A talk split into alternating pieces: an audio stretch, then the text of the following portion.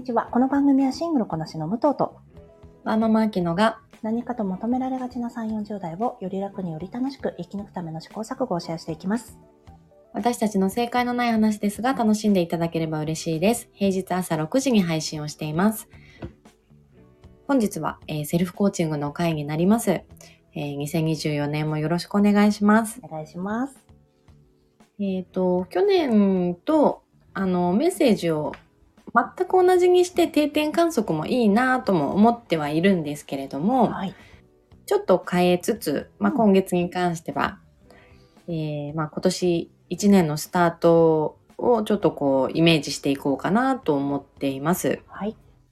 で第1週目は、まあまさにですが、あなたにとって理想の1年はというセルフコーチングを深掘りしていきたいと思います。はい。ちなみにこれはどれぐらいの理想ですか？なんか、現実的に起こり得そうな理想？どっちでもいいんだけれども、イメージした時にやっぱりこうワクワクするとかうん嬉しいとか、うんそういう感情が出てくるものをいろいろあげてもらえればって思うんですよね。なるほど。ちなみに、あきちゃんどうですか？えーっと私はですね、まあ、ワクワクするかっていうとあれなんですけれども、もうやっぱり理想は私体調不良不良にならないこと。なるほど。うんうん。それはそうね。そうこれはやっぱ振り返りを去年の年末にしてて、うん。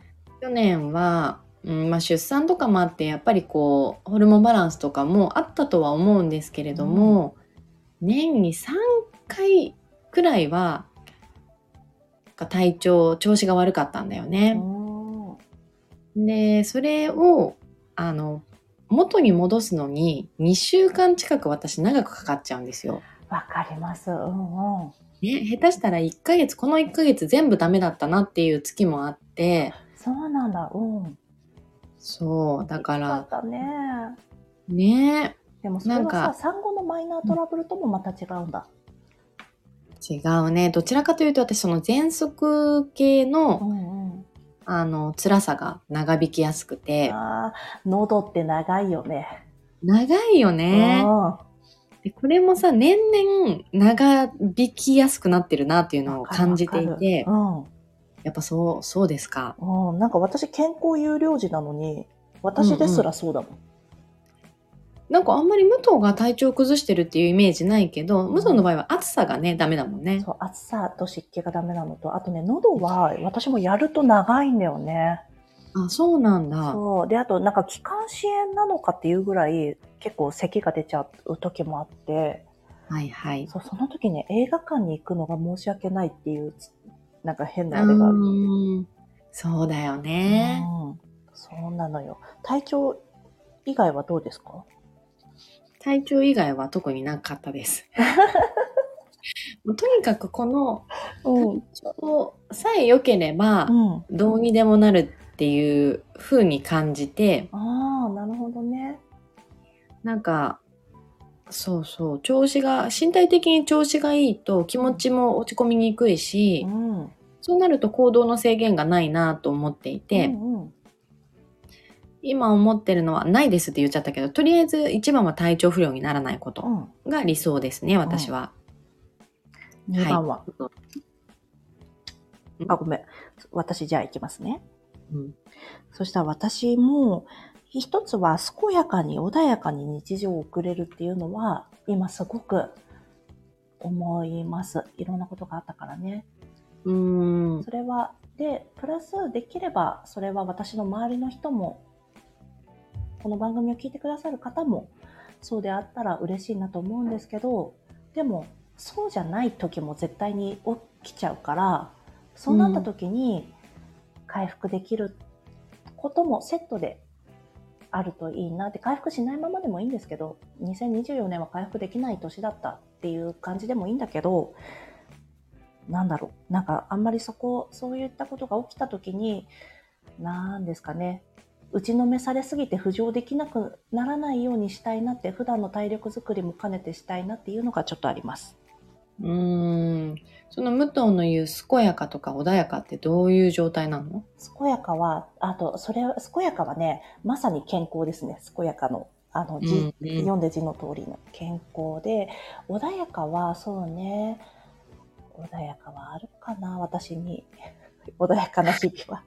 まあでも、あんまり今のところ、なんて言うんですか、この、いろんなことに関心はあったとしても、それでアップダウンがあったとしても、なんて言うんだろうな、この、自分の人生を脅かすほどの重大事項にはなってないんだよね。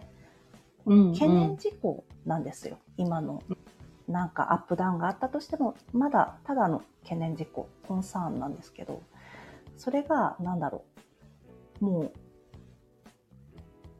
その範囲を超えないでほしいぐらいうん。かな。あと、なんか、うん。おあごめんごめん、何？あと。あとはね、私リスク取らないので、リスクに尻込みしがちなので、徐々にリスク取れるようになれるといいよねっていうのは思ってますね。うーん。リスク取らないのか？私リスク取らないんだよ。本当にさ、臆病なんだよね。そいうそうそう。ごめん、ちなみに、あきちゃんのなんかは何だった？なんか、あ、ちょっと話を変えてしまうんだけど、あの、今年はさ、本当に新年からいろんなことがあってさ、やっぱり天才って私たちの力ではどうにもできないじゃない、うん、うんうん。だから嫌なことが起こ起きないようにっていう願いはさ、うん。もう難しいじゃない？そうなんだよね。起きちゃうからね。そうそう。だから、その上でというか、うん。そうそういうことがあった時にも、少しでも自分の理想にこう寄り添えるようなうん。環境ってどういう環境なんだろうなって思ったんだよね。そうだよね。うん。なんか、たださ、そこ、その時に理想があるとするじゃない。その理想とのさ、差が、差分が大きすぎちゃって、それを見ることが、その差分を、の開きを見ることが辛くなっちゃう時もあるだろうから、はい。なんか本当にその人それぞれの歩みの進め方になるんでしょうね。